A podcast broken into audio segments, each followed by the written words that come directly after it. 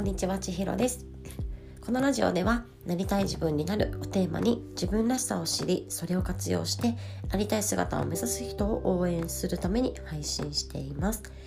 えー、今日は2月16日火曜日になります。はい皆さんはいかがお過ごしでしょうか、えー、私はなんだかんだでこう先週から1週間今日までお休みをとっておりました。はい。めちゃめちゃ充実した連休だったんですけれども。まあお正月にあんまり休みが取れてなかったのでまとめて。なのでそれがねこう今取れたっていう形になるんですけれども。今日花粉やばくないですか？あの子供たちも休みにしていたのでこう今日ねすごい風強かったんですけど外遊びしたらめちゃめちゃなんか花粉を感じて私ちょっと花粉症がひどいタイプなので今日はちょっと鼻が大変な感じになっています。で1週間も休んでしまったのでちょっと明日からの仕事が心配だなというふうに思っております。で今日のお話なんですけれども、まこの1週間の間に私はギャラップ認定のストレングスコーチングの講座を受けておりました。でこのコーチとして活動するためには、まあ、認定を受ける必要がありましてでその認定を受けるためにはこれからテストを受けたりとかあと数名の方に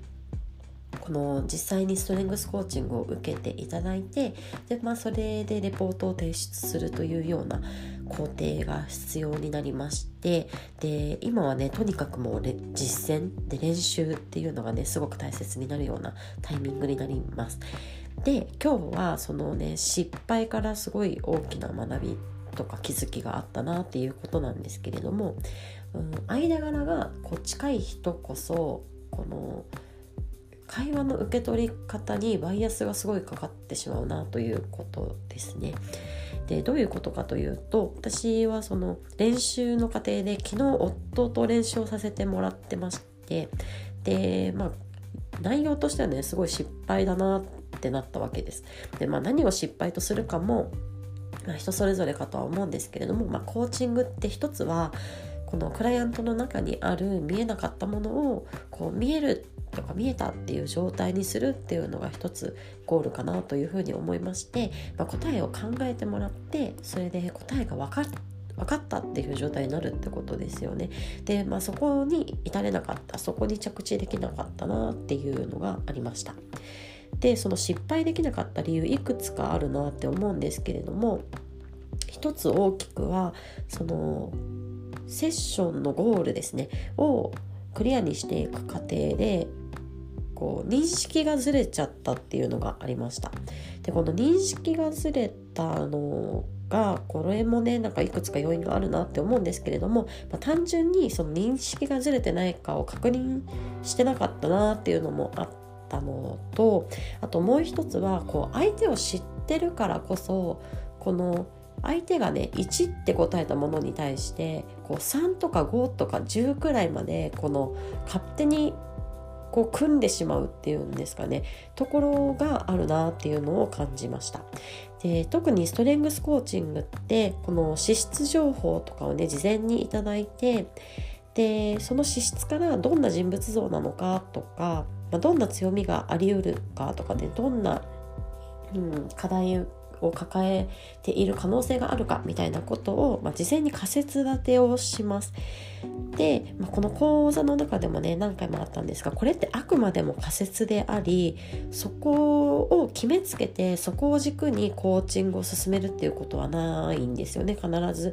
それはあってはいけないということでなのであくまでもフラットに話を聞いていく中で、まあ、その仮説っていうのをベースにうんと、相手から話を引き出すということが必要になるんですけれどもあの夫と私みたいな感じでこの間柄が近ければ近いほどこの資質がね普段の中でどう働いてるかってすごくこう肌で感じているというか実際に、ね行動を見ているのですごくわかるなっていう部分もありますのでこう相手が一つ教えてくれたことに対してあこういうのもそうだよねとかこういうことも言えるよねみたいなのがこうなんか自分の中で勝手にくっつけちゃうっていうんですかねそれによってこの大きく認識がずれちゃったんじゃないかなというふうにも思いますしこう知ってる相手だからという安心感がその認識のずれてないかどうかを確認しなかったっていうところにもつながったんじゃないかなっていうふうに今回は感じています。でこの失敗から大きく学べること、まあ、コーチングに対してももちろんなんですけれども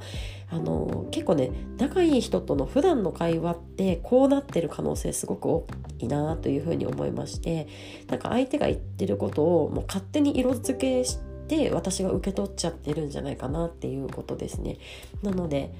うん、なんかフラットな目線でこう確認作業をしていくとか相手が言ってくれたことをそのままそのまま受け取るとかそのまま受け取ってそれをそのまま深掘るとかそういうコミュニケーションですねだから普段のコミュニケーションから結構バイアスかかってる可能性あるなみたいなのを感じておりました。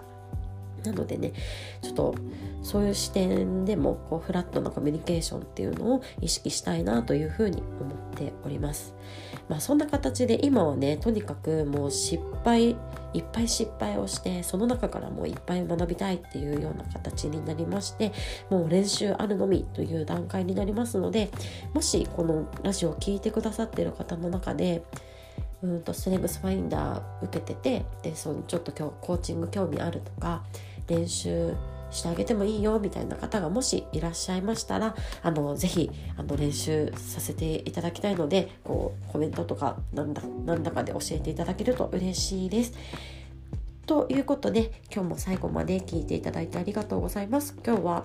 うんとストレングスコーチングの練習で失敗しちゃったっていうことなんですけど、まあ、そんな中からうん、近しい人とのコミュニケーションって結構バイアスかかりやすいんじゃないかなというお話でした。はい今日また皆さんが一歩でもなりたい自分に近づけますように。ではまた明日。